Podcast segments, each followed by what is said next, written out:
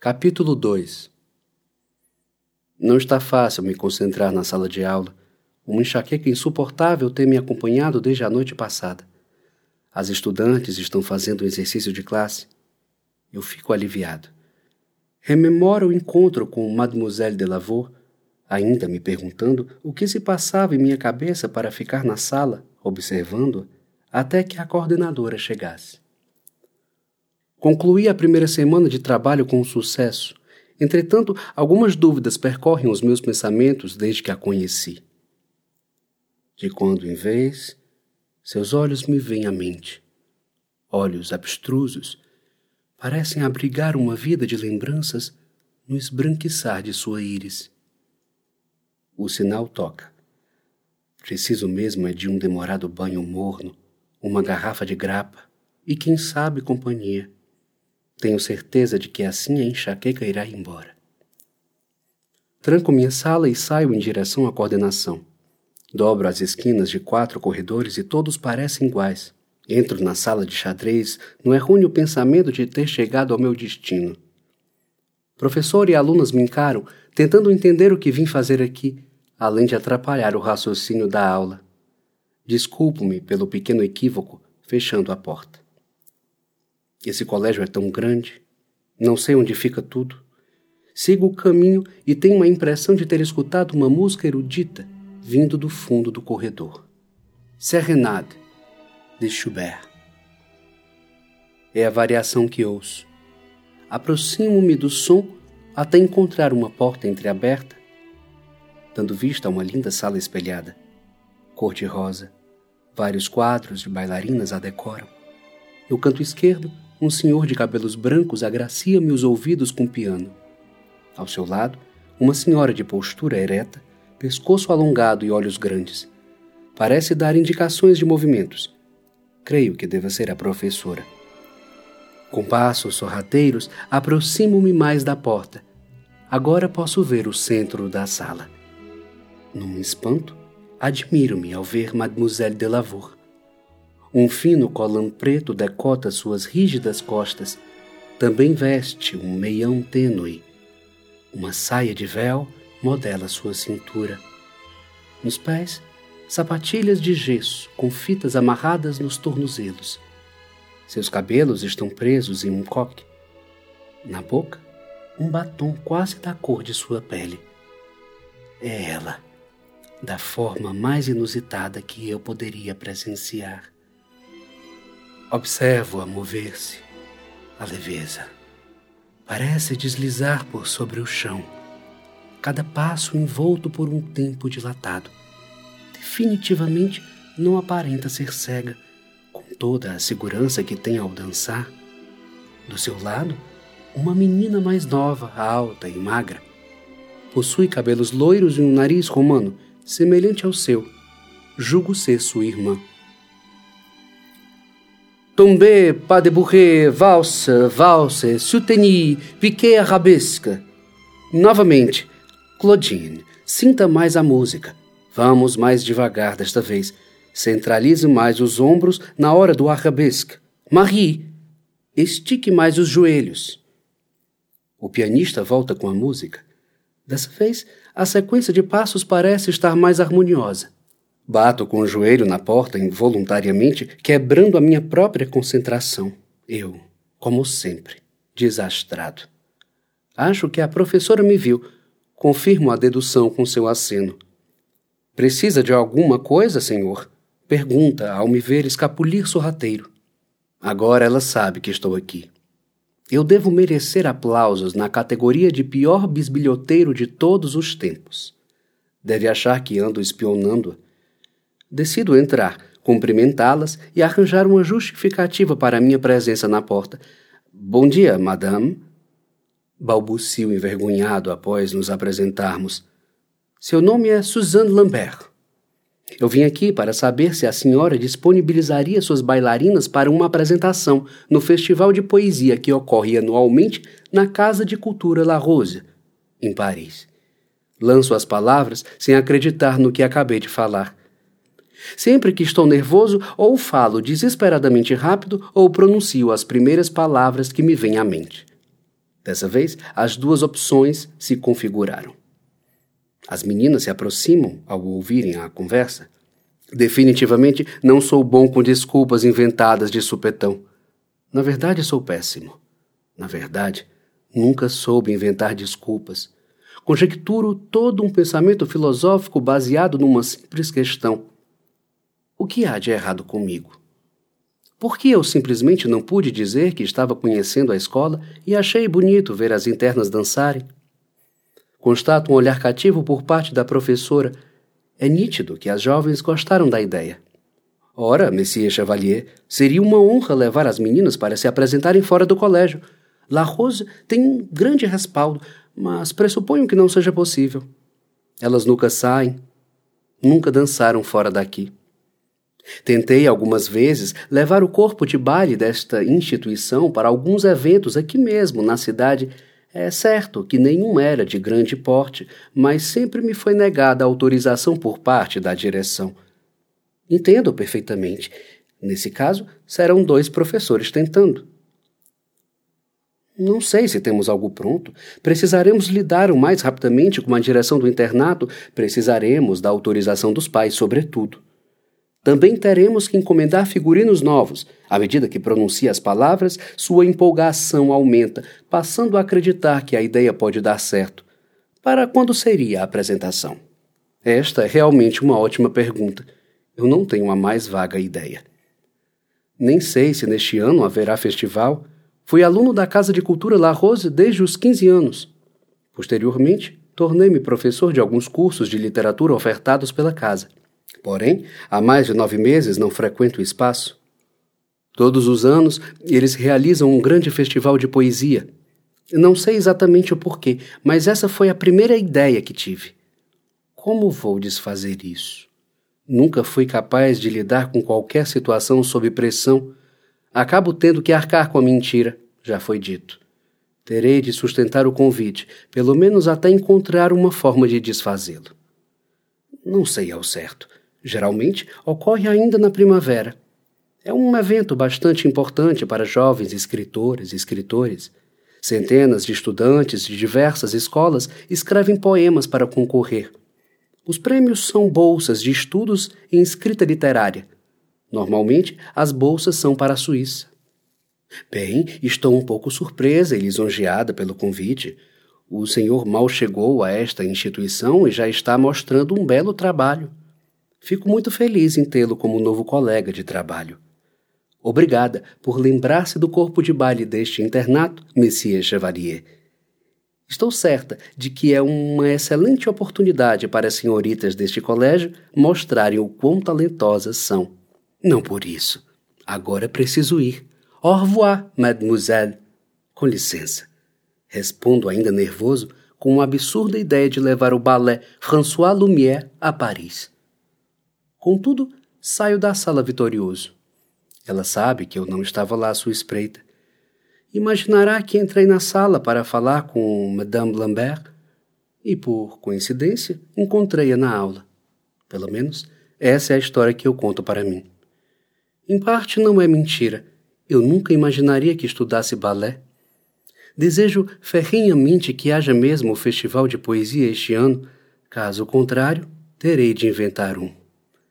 Quem sabe assim eu pare de ter uma imaginação tão fértil e descompassadamente nervosa. Chego no apartamento ao pôr do sol. Os dias recém-chegados em Nice foram tão caseiros que me despertaram o desejo de sair para espairecer, o que ainda não fiz desde a mudança. Banho tomado, assim como algumas taças de grapa. À minha disposição logo se esvai quando lembro que não tenho ninguém para conversar ou mesmo se fazer presente. Saio de casa a pé, com os olhos atentos e a insistente vontade de uma companhia. Olho-me no espelho do elevador, tiro os óculos, aparando um cílio que caíra sobre o queixo. Só então dou-me conta de que os meus cabelos pretos às vezes empalidecem meu rosto. Preciso pegar sol. Corrijo a manga da camisa a azul marinho quando então a porta se abre. A parte boa de andar pelas ruas de Nice é que eu sei que nunca irei me entediar com as paisagens. Caminho sem rumo certo pelas ruas estreitas.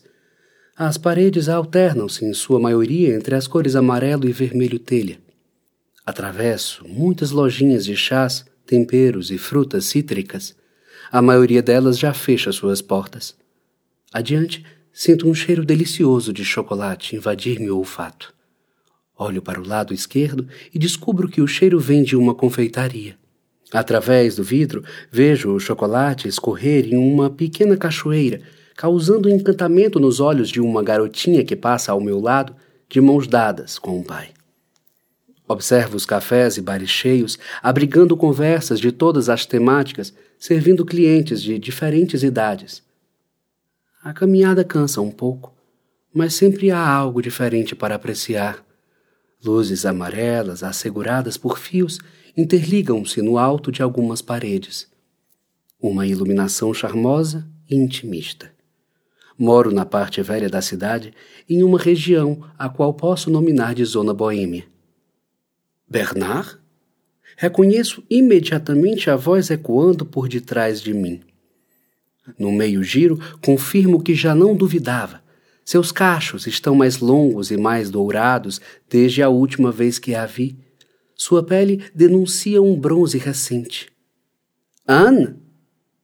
Envolvemo-nos num abraço fugaz. Um curto tempo depois, nos soltamos em um desajeitar de mãos. Faz tempo que não te vejo. Você nunca mais apareceu na La Rose. Os alunos de literatura do ano passado me perguntaram por você esses dias. Estou morando aqui em Nice.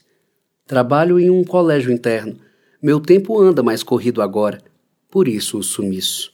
E você? Que ventos a trouxeram para o litoral? Vim negociar com um pintor para fazer uma exposição na La Rose.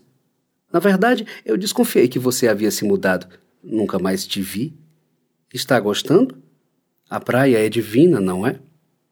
Realmente, a cidade é bem convidativa, um pedaço de paraíso. Não é Paris, mas tem a sua agitação e, em sua proporção, é aconchegante. Confesso que ainda estou em processo de adaptação. Aproveito a boa coincidência e acabo por investigar com Anne sobre o festival de poesia. Sua presença é sorte, só pode ser. Por falar na La Rose, gostaria de saber se haverá o festival de poesia esse ano. Claro que sim, como sempre. Relaxo as mãos que estavam inamovíveis na espera pela resposta alivio ao saber que existe uma remota chance de levar as alunas a Paris. O festival será exatamente daqui a um mês. Tivemos de antecipar porque será realizada uma reforma na casa. Ganhamos um patrocínio. Um grande filantropo holandês irá fomentar aulas de pintura. Eu fico feliz. Você merece. Sei que há anos se dedica àquele lugar como se fosse sua casa. Conheci Anne assim que entrei na La Rose. Nós nos apaixonamos. Fora questão de dias até começarmos a namorar e estudar e posteriormente a trabalhar naquele lugar. Era como cumprir obrigações sem o menor esforço. De repente, a presença de Anne me remete aos bons tempos que vivi na La Rose. Reparo em seu sorriso satisfeito com minha presença. Já faz mais de dois anos que nos separamos, mas seu olhar é o mesmo quando nos vemos. Anne fora a única mulher com quem já me relacionei. Gostávamos das mesmas coisas, quase nunca brigávamos. Receio que talvez tenha sido esse o motivo para o término. Aonde está indo? Interpela, pondo um fim nas minhas lembranças. Na verdade, estou apenas flanando. Estou esperando alguns amigos no bar ao lado. Você não quer vir? O convite vem com um olhar eloquente. Tem certeza? Indago com um arqueio nas sobrancelhas julgando se é a melhor atitude a ser tomada. Claro. Ela puxa a minha mão. Anda, Bernard. O bar é rústico. Há um saxofonista tocando em cima do pequenino palco arena, localizado no centro do recinto. A boa notícia. Tem grapa. Considerando o fato de que eu já tomei algumas muitas taças em casa, outras a mais não farão diferença. Você e sua mania alcoólica italianesca. Anne comenta a me ver pedir uma taça pequena. Italianesca? De onde tirou esse termo? Caímos aos risos. Isso parece remédio, Bernard. Para sua informação, senhorita, grapa é tão bom quanto um Chateaubriand ou qualquer uísque escocês. Na verdade, é uma das melhores bebidas do mundo. Anne parece à vontade com a minha presença. Permito-me relaxar e deixar a conversa fluir a contento.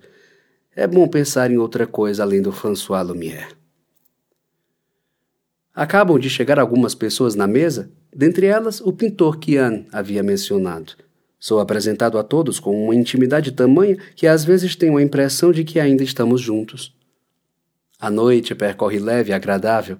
Converso com Anne sobre a possível apresentação de balé das alunas do internato no Festival de Poesia. Para minha completa e inimaginável sorte, ela se interessa pela ideia e afirma que há grandes possibilidades de encaixar o grupo na programação, possivelmente na abertura do evento. Ainda não acredito que, mesmo sem querer, com uma semana de trabalho, já fiz uma interlocução desse patamar começo a dar credibilidade à ideia que antes parecia uma desculpa estúpida. É uma loucura, um ato ousado e precipitado, assumo, mas pode dar certo. Já passo da sétima taça de grapa, eu acho. Não consigo ficar bêbado como pretendia, é frustrante. Olho para o relógio, já são três horas da manhã. Despeço-me de todos, agradecendo pela risonha e amistosa noite. Anne acompanha-me até a saída. Foi bom vê-lo. Admite com uma ilusão calcada nos lábios. Eu posso constatá-la em cada micromovimento de sua boca. Beijo seu rosto com carinho. Foi maravilhoso revê-la. Até mais, Marie. Somente após olhar firmemente nos olhos da mulher que se encontra à minha frente, dou-me conta da tolice que acabei de cometer.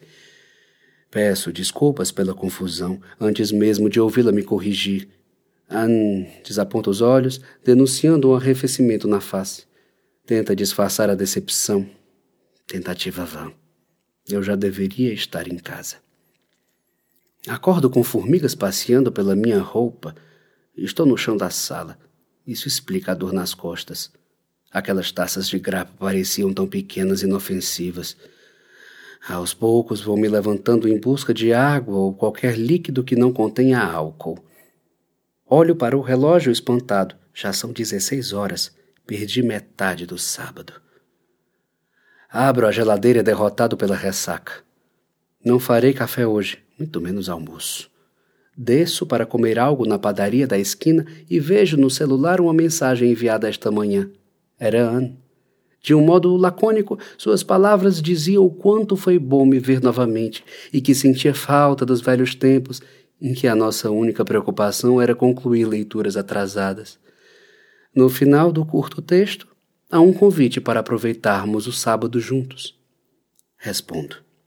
Assumo a ressaca, vetando qualquer possibilidade de um encontro a sós. Não seria correto lhe trazer falsas esperanças.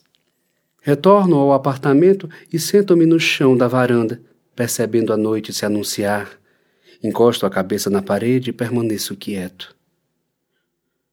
Quieto, assim como a noite.